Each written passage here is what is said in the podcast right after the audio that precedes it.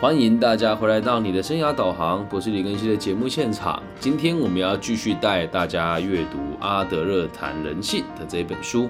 那来到第六十集哦，那六十集也算是一个这个跨 分水岭吧。因为到六十集之后呢，我们就要开始跟大家讨论什么叫做人格了。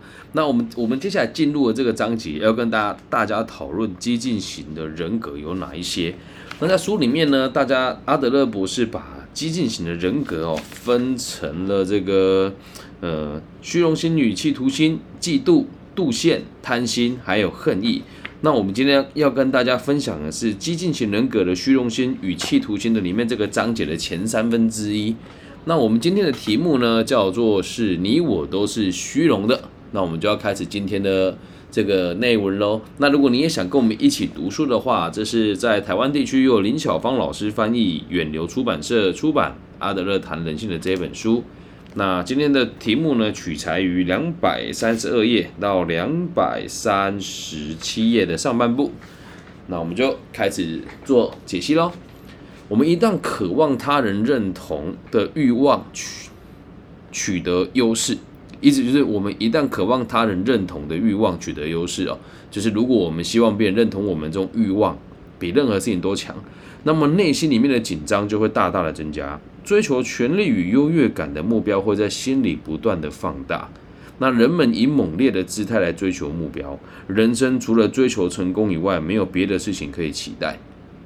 怎么样？这这这边这样对企图心的这个对企图心的这个描述哦，很强烈啊。那这种人与现实的环境脱节，因为他们断了生命的联系，一心只想一心只想着别人怎么看待自己，担心自己留给他人什么样子的印象。那在他们的生活态度，使得他们的一举一动都受到很大的限制。虚荣成为他们最明显的人格特质。那为什么这边会讲虚荣？虚荣跟企图心，阿德会放在一起讲，其实是有原因的哦。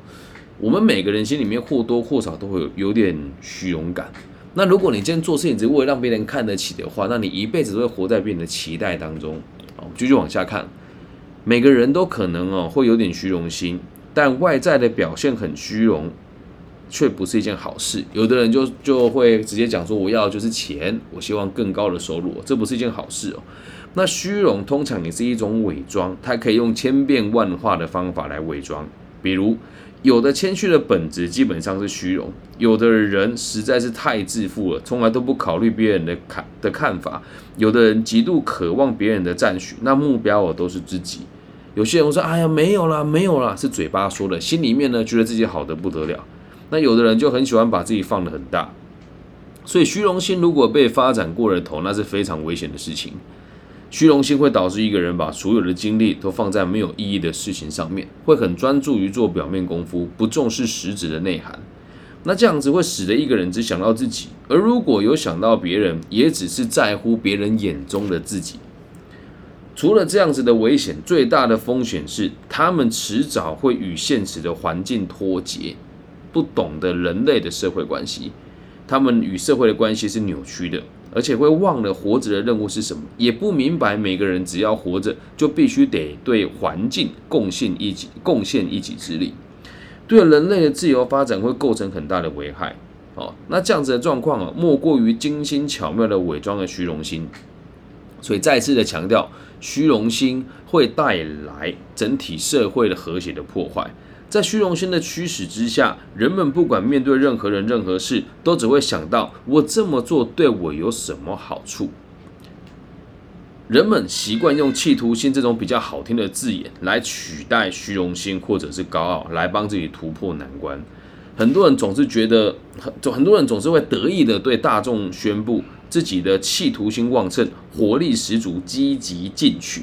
这是我们很常用的字眼，特别在生涯规划里面，很多人会拿这个来写，这个是我的人格特质，这是一个好事吗？那倒未必哦。那这样子的力量，如果善用，如果用于社会，那我们相信是有意义的。那如果我这边的活力十足跟积极进取，只是为了赚到更多的钱，那这个企图心，如果每个人都是这么做的话，社会是不和谐的嘛？但是勤奋跟进取、活力跟冲劲这些用词，往往都是来掩饰背后的虚荣心而已。这句话讲的有点重。我当时看的时候，也一直在 一直在反复的反省我自己哦。我全部讲完再来讲说为什么要反省我自己好了。那虚荣心很容易造成一些人不按牌理出牌，他们喜欢搞破坏。那他们的企图心呢？那些企图心无法得到满足的人呢，最喜欢阻碍他人现实的阻碍他人实现自己的生命目标。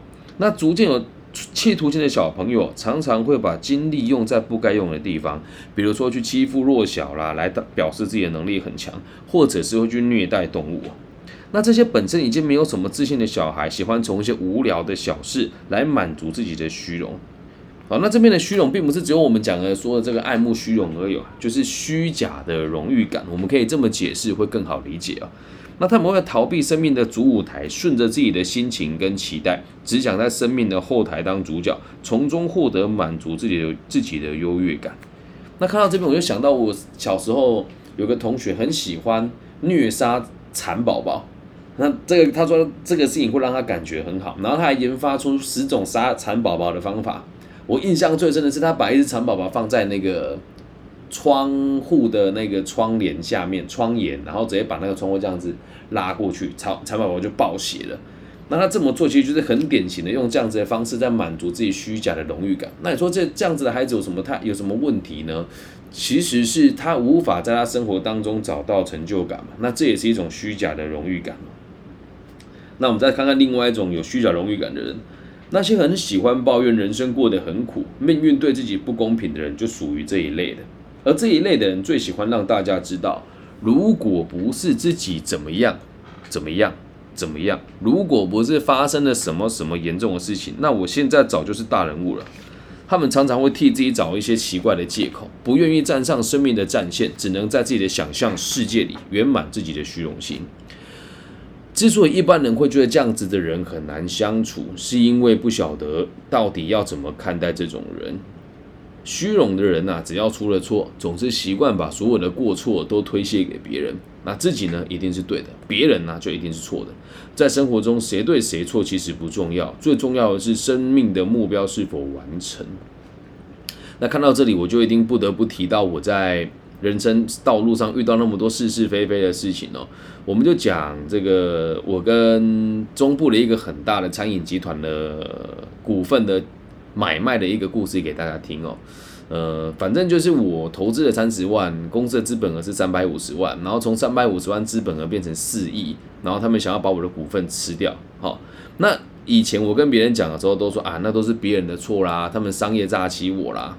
那那时候我的想法就是虚荣心，这么说出来，我希望得到大家的认同，跟得到大家的支持，并且让人家觉得，哎呀，我好可怜呐。我现在要讲这句话，真的觉得还是得面对，毕竟做节目还是以自己为为原则，然后也是以身作则嘛。那我很很可以理解的原因，是因为现在我的虚荣心慢慢的放下了，虚假的荣誉感了。就像我心里面要去接受，说我投资的这间企业，现在已经再也不是我可以拿出来说嘴的内容了。那如果我还想要继续消费它，我就会继续到处讲说，哎呀，这个老板吃我的股份啊，然后吞了我几千万啊，这样，这个就是虚荣心。那为什么什么叫书里面有提到什么叫做生命的目标是否完成呢？嗯，简单的说，我们可以把生命的目标这几个字解释成对于社会的帮助。那从我的角度出发啊。现在如果要论述这件事情，我就不觉得是别人的错。我现在的说法都是因为我和他们的立场不一样，所以没有对跟错。如果反过来变成是我在主理一切的事情，企业越开越大，而我有一个股东什么事都没有做，就分了那么多钱，我肯定也不舒服的。所以他这边后面讲了一句话，书里面说要不计代价的保住自己的优越感与虚荣心，让别人没有机会羞辱自己。那我如果跟别人讲这句话的时候说，哎呀，我这是这个能力不好，人家就讲，你看你活该啊，所以活该你被吃掉那么多钱啊，就是让别人没有机会羞辱自己。那我现在如果面对了之后，一定也会有人耻笑我，说你怎么那么傻，这么多钱怎么不去赚啊，等等的。但是有时候别人教育我们也是一件好事，这个就叫做虚假的荣誉感，如何用方法保住自己的优越感与虚荣心啊？用一个简单的例子来跟大家分享。那持相反意见的人通常会讲啊，没有远大的企图心，人类不可能创造出伟大的成就。站在错误的角度看事情，你只会得到错误的观点。我们接下来讲到这句话很关键哦，人不可能完全没有虚荣心，或多或少而已。但是一个能够对全体人类有贡献的人，绝对不是虚荣心起了作用，在虚荣心里面哦，找不到那一种可以成就伟大事业的力量。真正的伟大成就背后的动力，就一定都是社会意识。所以这里面书这里面提到一个很有趣的词哦，他说。天才做的事情必须对社会有意义，那才算是有意义。做事只要有虚荣心的成分在，再伟大的成就也会失去它的价值，也就会瓦解。真正天才做的事，不以虚荣心为动力。那这里跟古印度哲学家释迦牟尼在他他的经典的这个悟坛记录里面，《金刚经》有写到，就是嗯，若有众生为我度。那我便不成佛，概概念大概是这样啊，就是如果我跟别人，如果别人我觉得说这个别人是我超度了，那我就不能说我自己是佛了。意思就是我不是为了让自己成就好，或者让自己到西方极乐世界我才去超度人家，这就是所谓的虚荣心。所以你可以反观现在大部分在台湾这个从事宗教的朋友都说：“哎呀，我们要去无余涅槃啊！哎呀，信了之后就可以信主得永生。”这都是虚荣心的一种。理解吧，都是虚荣心的一种，是不是真的很有趣？所以假设我们做的事情不是真的为社会好，那这个虚荣心就是没办法善用的。但是阿德勒博士又说，虚荣心每个人都有，那我们该怎么怎么做呢？继续往下看哦。阿德勒博士说，在他们那个年代啊，许多人呢都会受虚荣心所苦，所以造造成很多一辈子不快乐，日子多灾多难。天底下就是有这种可怜人，没办法与他人好好相处，没办法改变自己融入社会。为什么？因为虚荣心太强了，不想带给社会任何的好处，只想得到需求和荣誉感。因为他们人生只有一个目标，就是自我膨胀。也难怪这种人很容易卷入冲突，因为他们只在乎自己在群众当中的声响。我们从观察人类的经历与种种复杂的事件当中，我们会发现哦，问题就出在人们的虚荣心无法得到满足。那这里就讲一个故事给大家听哦，就是方便我们阅读。我有一次去某个地方演讲，现场的学员大概六十几个人。然后呢，因为有提到一些真实发生的故事，我就问他们：你们想要听故事里的人用原因重现，就是会有一些脏话，还是想要听这个我们修论过的说话方法？于是呢，就大家都说我们想要听原因重现，所以我就在课堂上讲了几句不雅的话，但只是重现别人说的话嘛。那事后我离开了，就是这一班全班的同学都给我满分的评价。那当我去装完水回来的时候，我听到一个学员他在里面哦，跟他跟老师说：“哦，我从来没有看过一个老师上课会骂脏话的。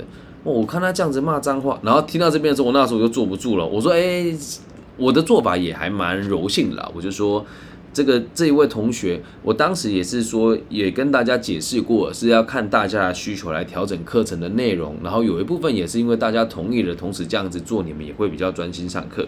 就当我解释完的时候，然后那个同学就跟我讲说：“老师，我不是这个意思，我只是想要让你知道，像你这样子的教法，让我们吸收的很快，而且很风趣。”你看，这就是过于在乎别人的满足，而且只在意自己在别人眼中是什么样子。用个故事来跟大家分享。回到书里面，如果我们想要了解某种复杂的人格，在技巧上的运用就非常重要了。必须要能够判断出这个人的虚荣心指数是多少，那他的虚荣心未来会怎么发展，以及会用什么样子的手段达到目的。所以，我们了解完虚荣心之后，是为了让大家知道，我们要判断一个人的虚荣心指数有多高，然后再想一想该如何跟这个人来应对哦。一旦对虚荣心有所认识哦，你就会发现，虚荣心对于社会意识的发展是相当不利的。虚荣心与同胞之与虚荣心与同胞之间的爱是不可能并存的，这两种人格特质无法永远的结合，因为虚荣心绝对不会向社会运作的原则低头。虚荣心的命，虚荣心的命运是你自己一手造成的。群众的意识的发展，往往对虚荣心的发展造成威胁。那反对它形成是理所当然的，所以会尽可能不要让你有虚荣心。群众的社会生活，绝对是人类唯一绝对不败的生存法则。所以虚荣心在初期的发展阶段，不得不躲躲藏藏，伪装自己，以迂回的方式达到自己的目标。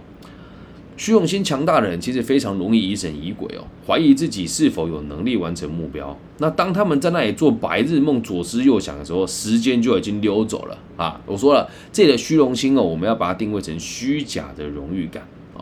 一旦错过了时机，这个虚荣的人就有借口抱怨自己根本就没有机会展现实力。看到这里哦，我就又不得不讲一个自己真实的状况，也是虚荣心的一种吧。今天某一个单位帮全中台湾的大专院校的老生涯规划老师办一个练办一个这个培训，那请了一个老师来，这个老师有有制作自己的生涯规划的牌卡。那其实以前我立场，我会觉得完成在做生涯规划，如果还要用牌卡做，你都是大学生，这不是一件很愚蠢的事情嘛？再加上这个老师他根本就没有工作的经验，而且说话都非常的心虚。那这一个东产品也不是他自己做的。然后我就在想说，我的天哪，为什么主办单位跟我这么的熟，他们需要请这种素质的老师来做生涯规划？然后我就我有朋友去参加，他就跟我讲，哎，其实大家反应还不错。那我在想说，你我们是在大专院校做生涯规划的人。那怎么会觉得用卡牌能够对这些要出社会的学生有帮助呢？然后里面有个老师跟我讲真心话，他说，并不是每个人都像老师你对业界这么的了解。那我们在学校做就业辅导老师，也不是每个人都像东海大学的这个蔡嘉信老师，或或者是像这个我们呃修平科大的江主任。哦，就是他们这么有社会历练，还有从小到大看了那么多事情，那让新进的员工有卡牌可以操作，对他们来讲相对也是容易很多的呀。那这样子跟我讲完之后，我就突然觉得，那我在批评别人算不算是一种虚荣心的作祟呢？好像是哈，我就觉得我自己好像太疑神疑鬼了，然后怀疑就是太怀疑自己有没有办法能力完成这个目标，因为我觉得今天这有个想法是。这样是不是代表这个主办单位不赞成我的立场？其实后来问完了也不是这么说啦，他们说因为很多人都会说太常看到你，我们也得换换口味啊。那做做这个节目到今天备稿的时候，我就在想这件事情，或许我们也都有虚荣心，但要跟他好好的相处吧。要做到完全没有虚荣心是很困难的。我们继续往下看虚荣心通常会以这样子的顺序发展。某个人想要达到位高权重的位置，不想看众人一样顺着生命之流，所以他们站得远远的，观察别人在做什么。那态度都是有些怀疑的。那也是因为怀疑哦，每个人在他们的眼中都成为了敌人。虚荣心强的人就必须得采取攻击与防卫的姿态。疑心病很重，他们会常常常去思考一些看似重要的事情，营造自己一一种假象哦，就是自己做的都是对的。但是在思考的过程中，他们又浪费了行动的时机，切断了自己与生活的连结，那拒绝履行必须完成的工作。那如果我们仔细观察这种的言行举止，你就会发现，他们就是在追求虚假的荣誉感。有些人呢是完全不相信自己是虚荣的，他们只看外表，会把虚荣心埋得很深，会以各种方式来呈现虚荣感。哦，比如说啦，有些人到社交场，他只希望大家关注他，而且他一定要有机会发表谈话。那他们会观察自己有多少能耐成为全场的观点，或者是这次的评判对设置，在对于这一次的社交聚会办得好不好，是一个很好的测量的指标。那有些人呢，则是从来都不参加社交活动，能逃就逃。他们逃避社交场合的把戏很多，比如说故意迟到啊，或者婉拒邀约啊，逼人家说好话来哄他们。有的人就是在这样子的条件之下才愿意参加社交活动，以凸显自己的不平凡。这是他们展现虚荣心的一种方式。他们很骄傲，觉得这种特质值得赞赏。还有些人是跑遍所有的社交场合，这也是虚荣心的表现。这是我们今天今天呃全部的内容啊。那我怎么今天速度会讲的有点快的原因，是因为。这个这一章节里面有很多东西是很细微的，但它的原则是很笼统的，所以最后用几个真实的故事来跟大家分享。我们每个人或多或少都会有点虚荣心，就像我在台中市担担任这个青年咨询委员是一样。很多人参加就只是为了一个头衔而已，他并不是真的想要让社会有更多的进步。但也不能说每个人来参加的动机都是这个样子。然后我在这里面有点像看透。人生百态吧，就有蛮多人会跑来跟我讲说，哎，我希望跟你一样去做对社会有帮助的事情。那当他们得到我给他们的演讲邀约，或者是当他们得到我给他们的一些建议跟资源的时候，那他们瞬间就都会翻脸不认账。因为好像对他们而言，去演讲就是一种满足虚荣心最好的路径，也没有想过说要长久的去经营它。所以，当我们自己做教育者的时候，也要常常的反省自己吧。毕竟，我现在我看完这张很有感觉，原因是因为我我好像也在做一个大部分都做不到的事情。我说，我希望能够让社会安定，但每次这句话说出口，我就会觉得心里面又受又遭受到很大的抨击。就是就像我们你刚刚书里面讲的，你定了一个你做不到的事情，好像走到哪边都可以合理化你自己，就是很辛苦啊，很可怜啊。我必须得承认，我真的曾经有这样过。那现在没有什么感触的原因，是因为这样子是本来就没有人做。就诚如今天课程里面讲，如果你心里面真的有想要让社会更好，你就不应该去认为做这件事情是为了让自己会为了让你自己而有成就感。所以很多人跟我讲说，哇，老师，我看你这样子去到处帮助人家，一定很有成就感哈。那这个成就感就是虚荣心啊！我不要成就感，我要的是真的解决别人的问题啊！你就看你这样子多难维持。我自己也会以身作则来带大家读这一本书嘛，毕竟我也真的一直试着在这样子的状况之中维持平衡。所以接下来就是也希望大家可以时时的反省吧。你如果做的每一件事情都是为了能够让别人哦给你更好的评价，那你的人生真的会很辛苦。所以不妨试着去理解，我们追求的任何一件事情，其背后都是因为来自于你有某一些重视的人事物，你才会去追求它。那当然也不能每个人都，哎，也不能要求每个人都像阿德勒博士，或是像这个古印度哲学家释迦牟尼这么以天下为己任。但你起码把你身边的人顾好嘛，对不对？不要活在别人的期待当中。人生没有什么好争高低的，啊，就像今天我我看到这个大专院校的这个就业辅导老师的培训，请了一个我认为非常糟糕的老师去。原本我也我也觉得说啊很差，一定要批评他。可是读完这一章，我就会发现了，那这就是我缺乏社会兴趣的地方啊。人家会找他去，就代表这个主办单位一定还有很多事情的考虑不够周详，或是有迫于他的压力。那如果其他老师也接受了这个老师的这个今天来培训的老师的做法，就要去检讨我自己，是我自己做的不好，要想办法让大众接受我的想法，而不是在外面谩骂说啊，你看主办单位很差，啊，我就是想把教育做好，然后大家都不给我机会。如果这么说，就只是为了取得更好的评价而已。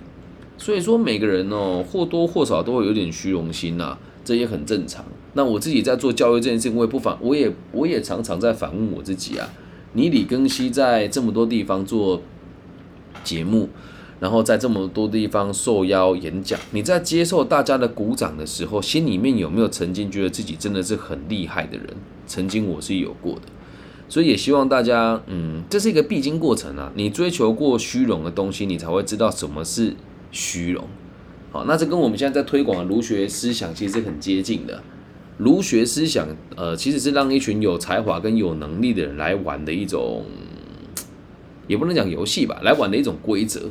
所以也希望大家想要理解自己是虚荣的之前，你必须得先虚荣过，很有趣吧？人生啊，是都是有阶段的。所以有些人太早接受这个哲学，或者是太早接受心理学，或者是太早接受这个儒家的思想是无法接受的，这也都很正常。